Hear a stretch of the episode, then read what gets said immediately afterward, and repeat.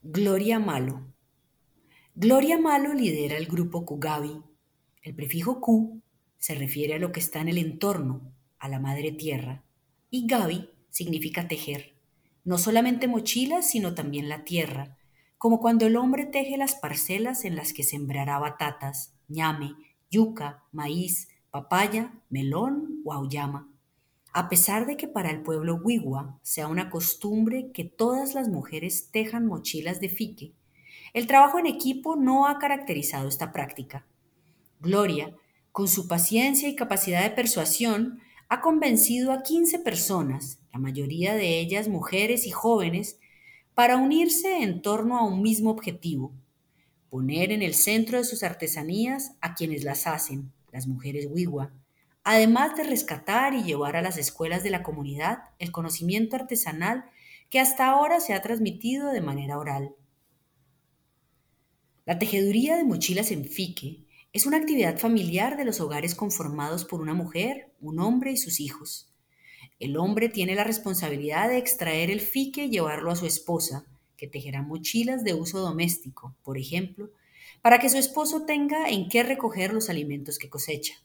La mujer es también la encargada de enseñar, de manera oral, a tejer e hilar a sus hijos e hijas cuando tienen entre 6 y 7 años.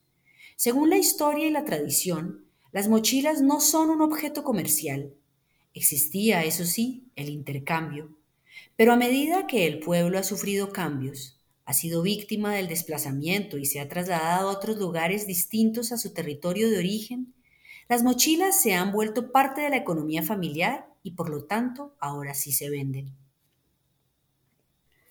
La vida en el resguardo Wiwa, en el que vive Gloria, es distinta de la que tenía en Cheruá, el pueblo de la Sierra Nevada en el que nació y estudió la primaria. El clima era más frío y se cultivaba plátano, guineo, malanga y café entre los cerros. Ahora vive en un territorio más plano, de sabanas y llanos, con vías carreteables y educación secundaria. También hay más flujo de personas. Al atravesar todos estos cambios, se ha hecho necesario para Gloria afirmar su identidad y fortalecer, junto a su comunidad de tejedoras, su herencia cultural. Una manera de hacerlo es rescatando las puntadas tradicionales con las que se tejen variedad de mochilas. Hasta hace muy poco, las tejedoras y colegas de Gloria sabían dos o tres puntadas, Ahora conocen más de siete tipos. Se han dedicado a buscar a quienes tienen este conocimiento y hacer intercambio de saberes. Han descubierto que además de tener distintos nombres, las puntadas tienen también distintos usos según la ocasión. Las hay para tejer mochilas para bautizos, matrimonios o funerales. Además, se encontraron con que hay más de un tipo de maguey y que se escogen según el ritual, la muerte de alguien o la menarquia de una mujer. Gloria sueña con dejar por escrito este tipo de conocimiento que suele tener exclusivamente el mamo, pues teme que se pierda.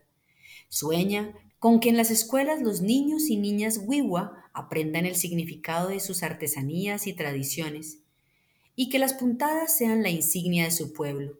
Sabe que este es solo el inicio y que por delante les queda investigar, además, sobre el tejido de abanicos, sombreros y chinchorros, cuyo conocimiento es transmitido tradicionalmente del padre a sus hijos varones.